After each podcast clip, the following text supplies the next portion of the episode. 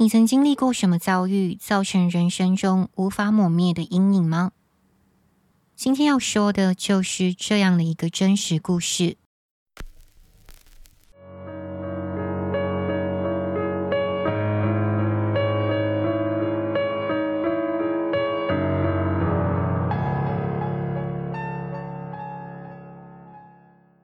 伊人夜话。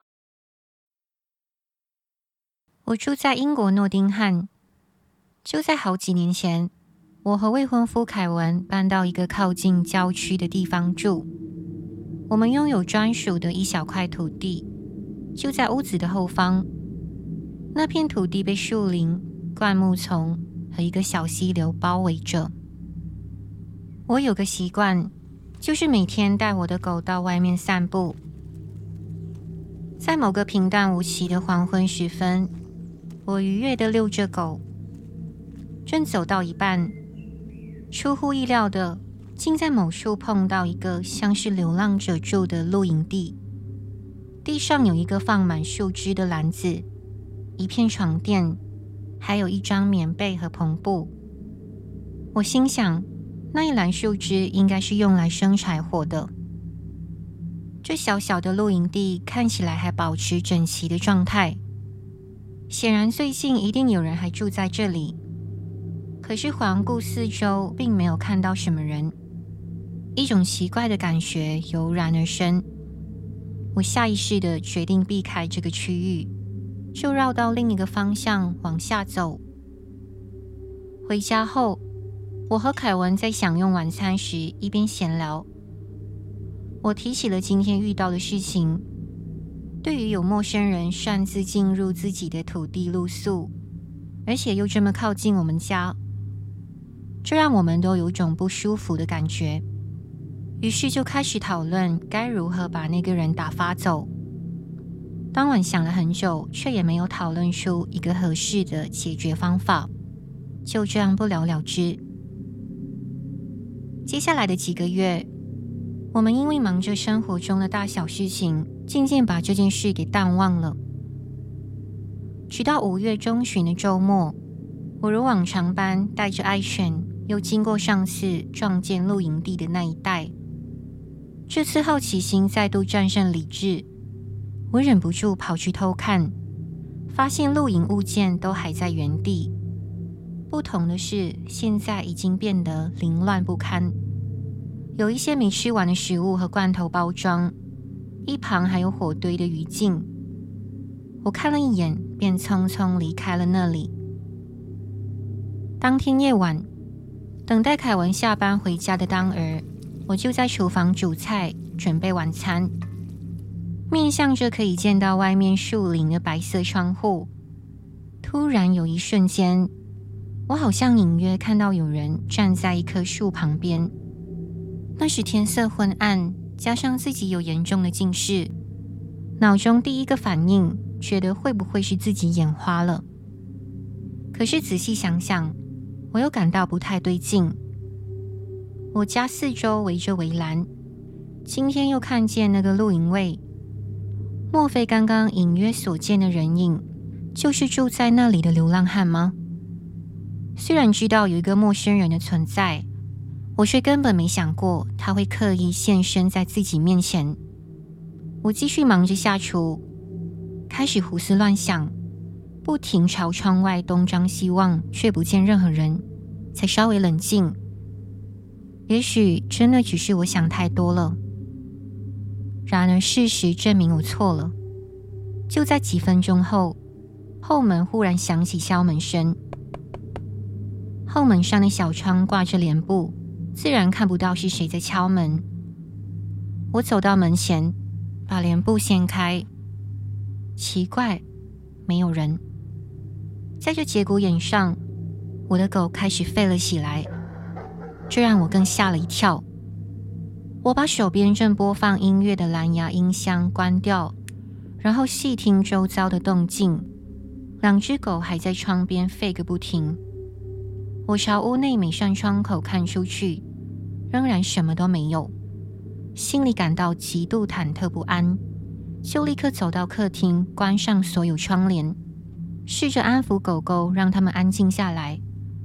但其实我的手心已经布满汗水。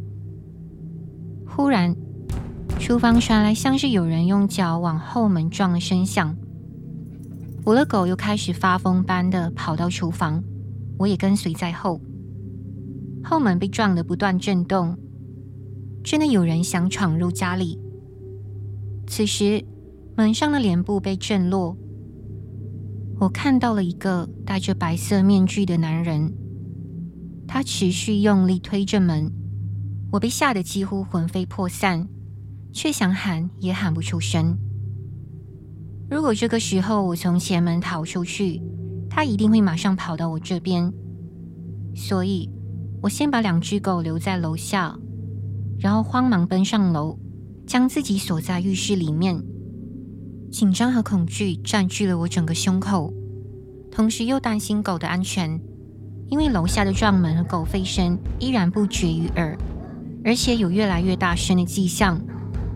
这时候，我立即打了电话到警察局。还没来得及告诉警察我的地址，撞击声就停止了，只有我的狗还断断续续吠了几声。一时间，我脑中闪过的第一个念头就是，那面具男已经闯入家里。但要是真的如此，我应该会听到一些斗争的声音才对，因为我的两只宝贝可是大型的德国牧羊犬，而此刻楼下又已恢复原有的宁静。随后，警方很快就赶到这里。然而，在确保警察真的进到屋内之前，我不敢就这样直接下楼开门，只透过浴室的小窗口跟他们对话。他们说。我家后门完好无损，我才快速下楼，安抚两只狗被陌生人激怒的情绪。等他们冷静了，我就开门让警方搜屋。那个面具男早已不见踪影。我自然没有忘记将那个流浪汉住在树林中的事情详细告诉警方。他们马上就到我们家后面的土地搜寻，无奈并没有任何可疑发现。自从那天，凯文一有空就陪着我，我们也尽量不让彼此单独留在家。想到那个面具男有可能再次出现，我们不得不怀着警戒心。过了约几个星期后，有一天，凯文和我一起散步，途经那个露营地点，凯文说：“不如去看看那里是不是已荒废了。”我跟他紧紧牵着手，一步步前往，顿时又紧张了起来。结果一看之下，发现了令我们相当震惊的事实：一棵树上挂着一张白色面具，就是面具男试图闯进家里那天所戴的面具。小心观察着四周，又发现附近的溪水边有一个袋子。袋子里放着一双皮手套和一双靴子，都被水浸湿了。很明显的，那一晚警方前来搜查时，这些东西都还不在。尽管上一次见到这个营位的时候，看起来的确像是有一点荒废了。不管如何，现在能确定的是，我们所怀疑的果然没错，面具男和流浪汉就是同一个人。我们用手机拍下现场照片，然后发送给警方。过不久，他们又前来了解情况。只不过，他们的办事态度让我们有点不满，因为就算已经有了这些证据，他们却认为我们家并没有真的发生什么大事，面具男也没有成功闯进屋里，而且此人已经不知所踪，让警方没办法追寻到底是什么人做的。既然如此，原本以为事情能得到突破的我们，只能悻悻作罢。之后，警方把那个露营所在地的物品都一件一件撤走了。此后，再没有可疑的人物出没。我们总算过回正常生活，也听取了身边亲友的劝说，特别在屋子的四面八方装了监视器。要是当时后门真的被那诡异的面具男撞破，谁知道结局会是怎么样？大概幸运的话，他会被我的两只德国牧羊犬狠狠咬住，保住我的安全。但如果事情往最坏的结果发展呢？